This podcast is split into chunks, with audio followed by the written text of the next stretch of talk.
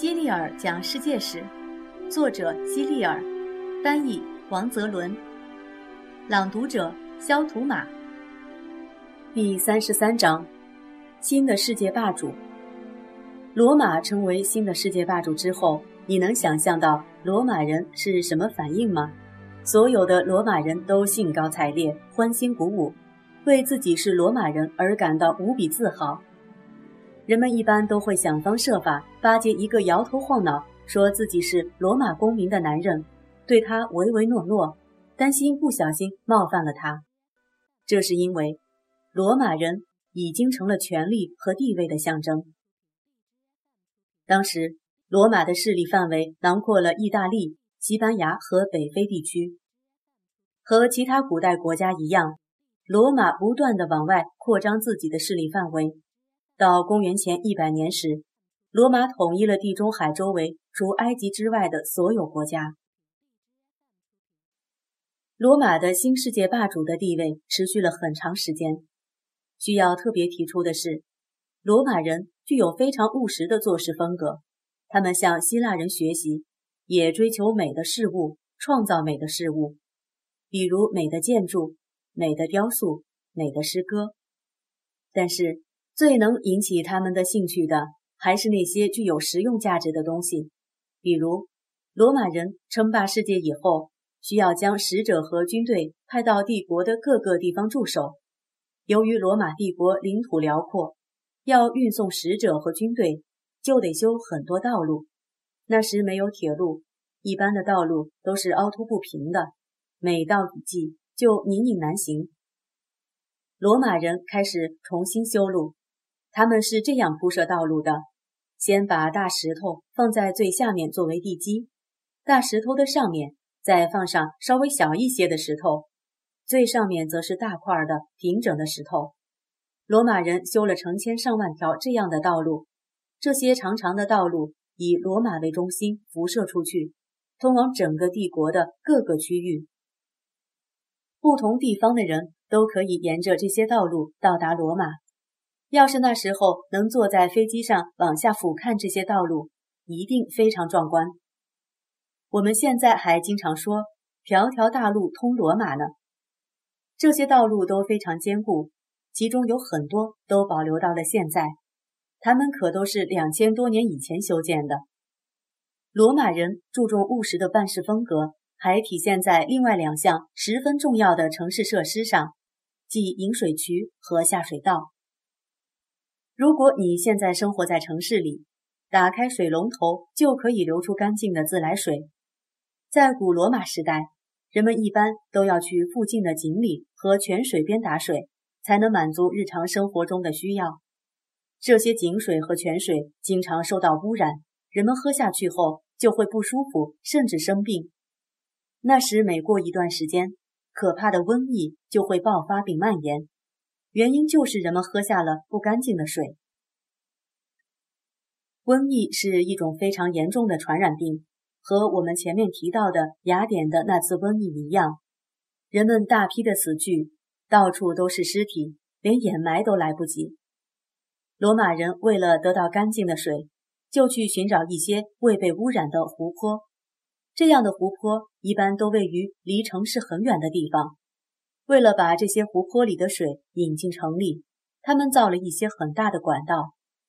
这些大管道是用石头和混凝土做的，不像现在的管道是用钢铁或塑料做成的。罗马人修建的管道在当时被称为引水渠。引水渠经过河流或是山谷时，就需要架桥把它托起来。罗马的许多引水渠都被保留到今天。并且还在继续发挥着作用。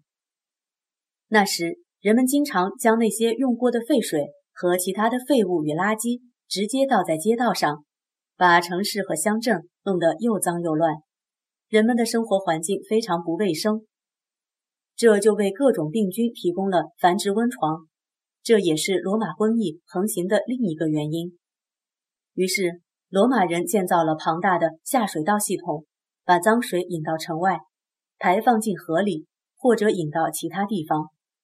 总之是把脏水弄到他们认为不会引起危害和疾病的地方，现在我们知道，把废水直接排进河是错误的，因为河流会因此受到污染。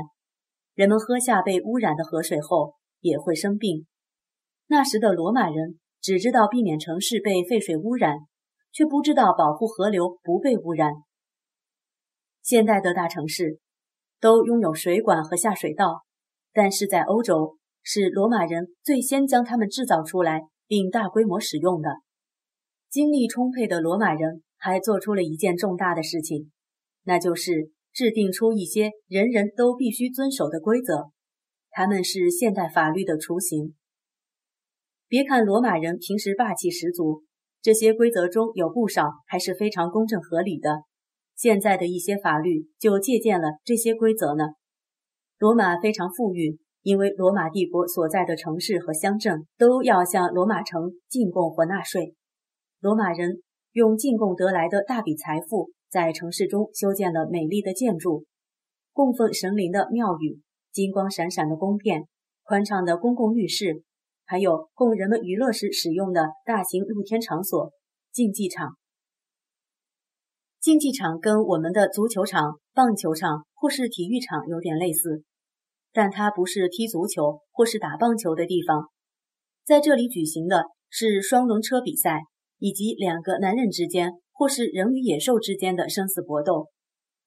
双轮车是一种车厢很小、轮子很大的车，由两匹或四匹马拉着。上面站着驾驶的人。你也许在马戏团看过这种马车比赛。在罗马人的所有运动中，最受欢迎的是决斗士的表演。